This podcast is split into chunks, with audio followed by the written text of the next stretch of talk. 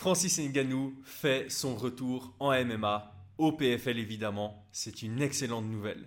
Ils l'ont annoncé hier soir, il va combattre contre le vainqueur du main event de ce week-end, champion PFL contre champion Bellator. Chez les poids lourds, c'est Ryan Bader contre Renan Ferreira. Bonjour tout le monde, j'espère que vous allez bien. Bienvenue sur Fight Minds, la chaîne où nous analysons l'art de la bagarre et où nous étudions la science de la violence. Francis Ngannou qui revient en MMA, c'est automatiquement une bonne nouvelle. Je suis hype, tout le monde est hype. Maintenant, c'est vrai. Francis Ngannou contre John Jones, on aurait fait on aurait été méga excité, ça aurait été une dinguerie, une folie absolue. On aurait pu espérer, on aurait pu espérer que le PFL attende la sortie d'un gros nom de l'UFC pour le signer et pour le faire rencontrer Francis Ngannou dans leur cage. On aurait pu penser à Sergei Pavlovich, c'est pas déconnant, il est sur une défaite, peut-être qu'il était en fin de contrat, peut-être qu'il aurait voulu sortir de l'UFC, que le PFL aurait sauté sur l'occasion, et ça aussi, ça aurait fait pas autant que John Jones, mais ça aurait été énorme quand même. Maintenant, parmi les options qui étaient disponibles au PFL, c'est la meilleure option. Il y avait Ante Delija qui aurait pu être, mais comme il a plus combattu depuis un certain temps, ça aurait été compliqué de le vendre. Alors ici, c'est intelligent de la part du PFL. Il annonce à deux jours de leur événement champion contre champion, qui avait fait un buzz au moment où il l'avait annoncé, et aujourd'hui on n'en parle quasi pas.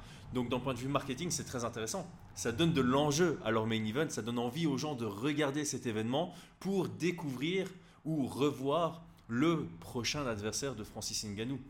J'en profite, cet événement c'est sur Dazone, au même titre que Cédric Doumbé contre Baki, et je commente ce week-end champion PFL contre champion Bellator. Je vous mets un lien en description pour s'abonner à Dazone.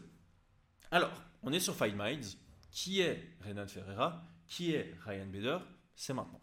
On va commencer par le moins connu des deux, Renan Ferreira champion du côté PFL. Il a gagné le tournoi PFL de 2023. Alors il n'est pas sur quatre victoires d'affilée. Hein. Pour rappel, il y a quatre combats sur une saison au PFL.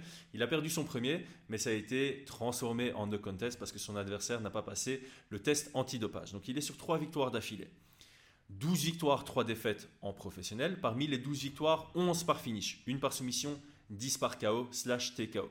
Il est énorme, il est géant. 2 mètres 3 un vrai poids lourd, une armoire à glace, géant, bien musclé, effrayant. Je vais le définir comme un striker jujitsuka. Malgré qu'il ait qu'une soumission sur son palmarès, ça reste une ceinture noire de Jiu-Jitsu. Il s'entraîne à la team Noguera et il est dangereux partout. Debout, il est agressif, il a pas mal de volume, il utilise bien son allonge, il a les compétences pour finaliser un adversaire et au sol, il est tout aussi dangereux. Au sol, c'est pas spécialement en Jiu-Jitsuka, il va favoriser les positions, il va utiliser vraiment des techniques de Jiu-Jitsu, mais il va quand même mettre une priorité sur frapper plutôt que sur chercher à soumettre. Donc il a pas mal de TKO au sol dans sa carrière. Ryan Bader, il est un peu plus connu du grand public, il a fait une longue du grand public. Il a fait une longue carrière à l'UFC en moins 93 kg en light heavyweight dans la division en dessous. C'est marrant, on en parlait avec Brian dans la vidéo de, cette semaine sur l'UFC 300. Historiquement, en light heavyweight comme en middleweight, un peu moins maintenant en middleweight, mais historiquement, on a toujours eu cette impression d'avoir un top 3, top 4, top 5 dans ces divisions, puis un gap de niveau, puis le reste. Ryan Bader, c'est la définition du meilleur du reste, meilleur du subtop. Quand on regarde sa carrière à l'UFC, il a quasi que des victoires. Par contre, il rencontre John Jones, il perd. Il rencontre Anthony Johnson, il perd pour citer que ces exemples-là. Dans la vidéo avec Brian, on avait justement pris cette période comme exemple type. John Jones, Anthony Humble Johnson, Alex Gustafsson, Daniel Cormier. Top 4, super fort, très très beau combat. Gap de niveau, le reste. Et typiquement, Ryan Bader, c'était le meilleur du reste avec Glover Tessera. Ils se sont rencontrés, très beau combat si vous voulez aller le voir. C'est Glover qui l'avait remporté. Et au final, quand John Jones est parti, Glover a refait une ascension vers le titre et il est devenu champion. Très belle histoire. Bref, je reviens à Ryan Bader. Ryan Bader, au moment où il s'est, rendu compte qu'il n'allait pas devenir champion à l'UFC, il a fait le choix de partir au Bellator. Très bon choix parce qu'il est devenu champ champ. En moins de 93 en light heavyweight et en moins de 120 en heavyweight. Champ champ au Bellator. Il n'est plus champ champ parce qu'il a perdu sa ceinture light heavyweight contre Nemkov. Par contre, il est encore champion heavyweight. Et d'ailleurs, il est invaincu en poids lourd en une demi-douzaine de combats, dont deux contre Fedor. Alors, Fedor, après son prime, clairement. Et d'ailleurs, c'est ça qu'on peut reprocher, c'est que bah, il n'y a pas énormément d'adversité en poids lourd au Bellator et donc le niveau est pas euh, voilà si on met Ryan Bader maintenant au poids lourd à l'UFC il n'est pas top 5 il est 7 8 quelque chose comme ça mon opinion évidemment Arrivons à ce combat. Renan Ferreira contre Ryan Bader. Très serré sur papier. C'est quasi un 50-50. On voit des chemins vers la victoire pour Renan Ferreira grâce à sa taille, son format, son agressivité, son opportunisme. Et on voit des chemins vers la victoire pour Ryan Bader, principalement avec l'utilisation de sa lutte, avec un style comme il avait fait au PFL euh, au Bellator Paris contre Che Congo, où il va utiliser sa lutte, il va casser la distance, il va clincher, il va garder le contrôle au clinch, il va chercher à amener au sol, il va favoriser le contrôle. Donc c'est peu divertissant. Et donc, bon, tout peut, tout peut arriver, hein. on est en MMA, encore plus on est en poids lourd, on sait que Ryan Bader est aussi capable de connecter, mais quand il fait face à des dangereux strikers, il va utiliser sa lutte pour du contrôle, et une fois qu'il est dans la dans l'aspect de la lutte, il va pas vouloir la lâcher, donc il va pas prendre de risques pour frapper, laisser une ouverture de se relever et devoir retravailler, repartir de zéro pour ramener ça au sol. Donc ma préférence, d'un point de vue nom, ça aurait été Ryan Bader. Pour moi, Ryan Bader contre Francis Ngannou, c'est deux noms qu'on connaît plus, donc ça vend plus juste sur le nom.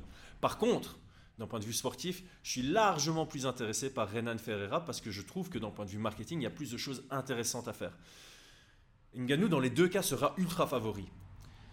Ngannou contre Ryan Bader, on a l'impression que ça va peut-être donner Ryan Bader contre Anthony Johnson. Ryan Bader, quand il a peur des frappes de son adversaire, il shoot très tôt dans les jambes, très très bas. Et s'il réussit son amener au sol, ça donne un round pas divertissant. S'il réussit pas, il agrippe la jambe et puis il se fait sur un TKO pas spectaculaire. Bon, évidemment, euh, comme je l'ai dit, hein, Francis Ngannou, c'est la définition que tout est possible que tout peut arriver. Donc on pourrait vraiment se faire méga surprendre par Ryan Bader qui met un KO à Renan Ferreira, puis qui met un KO à, Francis Ngannou, mais la probabilité est infime, infime, infime.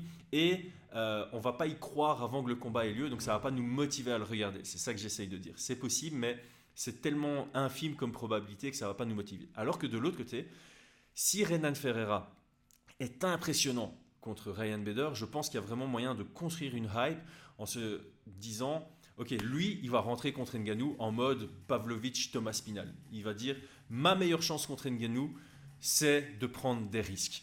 C'est bizarre à dire. Ma meilleure chance, c'est de prendre des risques. Et donc, il pourrait se dire je vais au choc contre Francis Ngannou, advienne que pourra, et on aura un premier round d'enfer avec un highlight spectaculaire.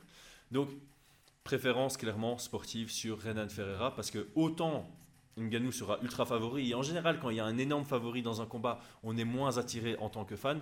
Autant il y a vraiment ce côté, ok, même s'il est méga favori, je crois que Renan, il va rentrer, il est énorme.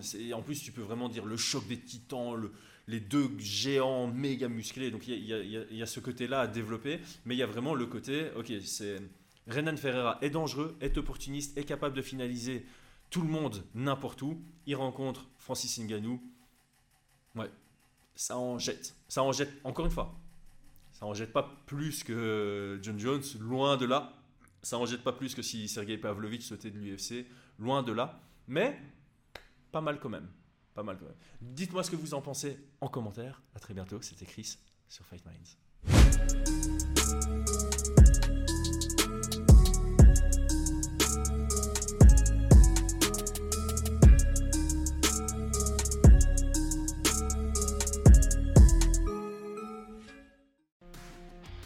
Et c'est tout pour aujourd'hui. L'équipe Fight Minds te remercie d'avoir investi de ton temps pour écouter le fruit de notre travail et de notre passion commune pour le MMA.